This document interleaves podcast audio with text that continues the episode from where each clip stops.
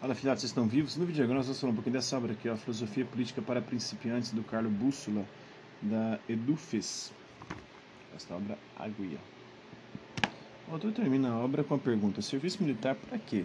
Este trecho ele faz o seguinte comentário, pessoal. Um país como o Brasil, em via de formação étnica e, portanto, cultural, o alistamento militar é o único meio que tem o povo para receber uma instrução e uma alimentação sadia, junto a um cuidado especial com a saúde, enquanto que, para o filho do rico, o alistamento militar é o único meio para aprender a respeitar as autoridades, a sujeitar-se à obediência civil justa e entender que uma pessoa não vale pelo dinheiro que tem, e sim pelos seus dotes humanos. Não conheço no Brasil outra escola de formação moral e cívica. Coleção Estudos Capixabas, Estudos Capixabas volume é, 2. O Carlos o Carlo Bússola nasceu em Verona, na Itália, em 1925, estudou em Roma, em Beirute, no Líbano, no Cairo, no Egito Morou cinco anos no Líbano, morou sete anos no centro da África, no Sudão Meridional. Naturalizado brasileiro, formado em filosofia, PhD, doutor, né, filósofo doctor em teologia, em psicologia e história, membro da National Geographic Society em DC, USA, desde 1968, ter publicado quatro livros sobre cultura e filosofia africana. É professor concursado em filosofia na UFS, Universidade do Espírito Santo, atualmente dando curso de filosofia para a comunidade capixaba. A minha esposa Heloísa, que com paciência e carinho me ajuda a pensar e a escrever, vamos ao prefácio dessa obra. Esta obra, Filosofia Política para Principiantes, teve a sua publicação antecipada de uma coleção de cinco volumes já pronta, feita pelo professor Carlo Bússola e contendo nos seus volumes os seguintes títulos. O primeiro volume é O Mistério de Israel, o segundo volume Dialética Marxista e outros ensaios marxistas, o terceiro volume América, o quarto volume África do Sul e o quinto esta obra. É, sabendo que as línguas são por excelência o principal veículo de cultura dos povos e dominando com apuro e correção vários idiomas, o professor Bússola pôde então adquirir uma inegável, um, inegável, um invejável exercício linguístico, conquistando para si uma singular intimidade com a antropologia cultural e, em consequência, também ilações e experiências mais profundas em filosofia política.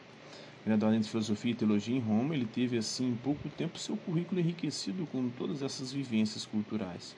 Neste seu livro, o autor discorre sobre filosofia política de forma prática, objetiva, usando uma linguagem simples e didática, desenvolvendo o tema de sua obra em 36 capítulos, começando por definir a moral política como sendo a parte da filosofia que trata dos direitos e dos deveres dos cidadãos enquanto membros de um Estado. Fala sobre a autoridade, que tem como princípio universal Deus, mas que numa nação a fonte de toda autoridade é o povo, tido como membros desta mesma nação. Discorre o autor sobre o indivíduo, a família, a sociedade, analisa as opiniões dos filósofos Hobbes, Rousseau e cita Aristóteles fazendo referência ao seu livro Política. Bússola, Bússola chama de sociedade civil toda sociedade organizada, onde, por exemplo, exista uma constituição que defina as normas de relacionamento entre governados e governantes.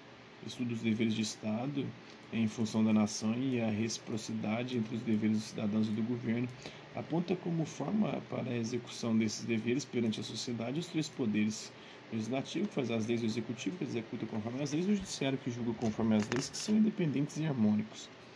Um fiscaliza o outro. Discute os direitos inatos e absolutos, os direitos do Estado e sua soberania, que tem amplitude e os limites dados pelo mandato popular, por isso o Estado só tem poderes relativos. Segue a obra abordando o significado da origem do poder, o seu conceito, poder político, os vícios do poder. A sobriedade do poder ele não pode é, ser ridículo nem imoral. Mostra como corrigir os abusos do poder, discorre sobre o direito de punir e apresenta depois os tipos de Estado: o liberal, o comunista, o coletivista, o social-democrata. Finalmente define a democracia como o tipo de governo no qual o povo é o titular de uma soberania exercida através de seus representantes eleitos. É...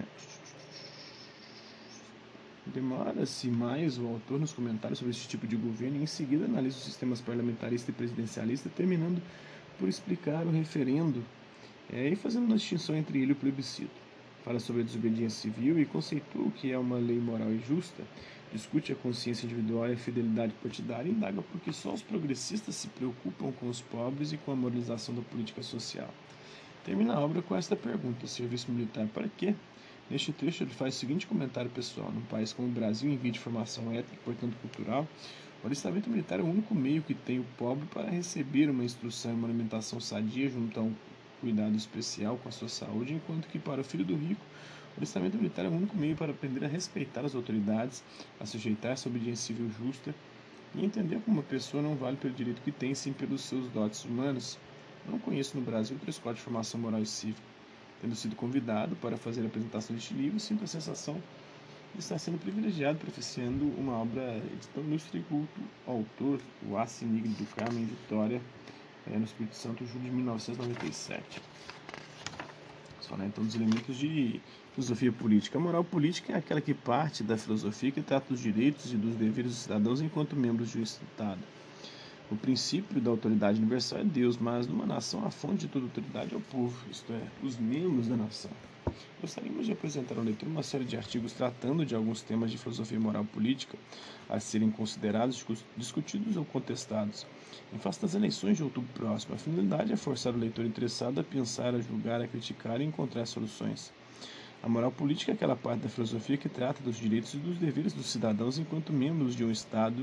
É, eu quero explicar, por tratar-se de filosofia, ela limita-se ao campo especulativo, não traça leis positivas definidas nem fornece rascunho de leis hipotéticas. Limita-se à reflexão em cima de realidades e oferece considerações que servem de base teorética para, para formulações jurídicas. E nem é filosofia do direito, porque não se preocupa com, em justificar suas posições jurídicas. Ela é aquela parte da filosofia moral que trata de forma especulativa dos direitos e dos deveres dos cidadãos, portanto, não se refere ao direito positivo consuetudinário escrito, mas toma é, em consideração somente o direito natural.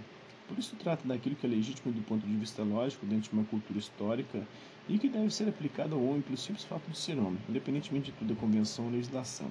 Quanto a deveres, entenda a obrigação moral que deriva é, da lei natural, tanto para o indivíduo e para o grupo social, como para todos aqueles que forem investidos do fardo da autoridade. Esse conjunto de direitos e deveres se refere aos cidadãos enquanto membros de um determinado Estado. Logo, a filosofia moral política não se refere aos cidadãos enquanto membros de determinadas famílias ou determinadas associações ou igrejas. Outra peculiaridade, eu disse, enquanto membros e não enquanto súditos. A expressão enquanto membros de um Estado significa que eles são um elemento constitutivo do Estado, que sem eles não existiria. É, ora, isso implica que eles não são, na realidade, donos do Estado.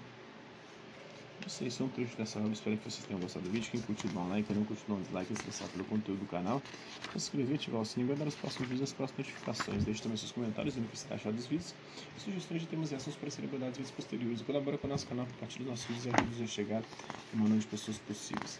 Gostaria de agradecer aos mais de 2.400 inscritos no nosso canal, mas também quis garoto por conta de conteúdo outro passa por aqui, deixando sua visualização, seu, seu like, seus likes, seus comentários, seus compartilhos nossos vídeos, compartilhe nosso canal, seja aqui nas plataformas no YouTube ou entre as redes sociais. Então por hoje é isso aí. Hasta la vista, babies, e até a próxima.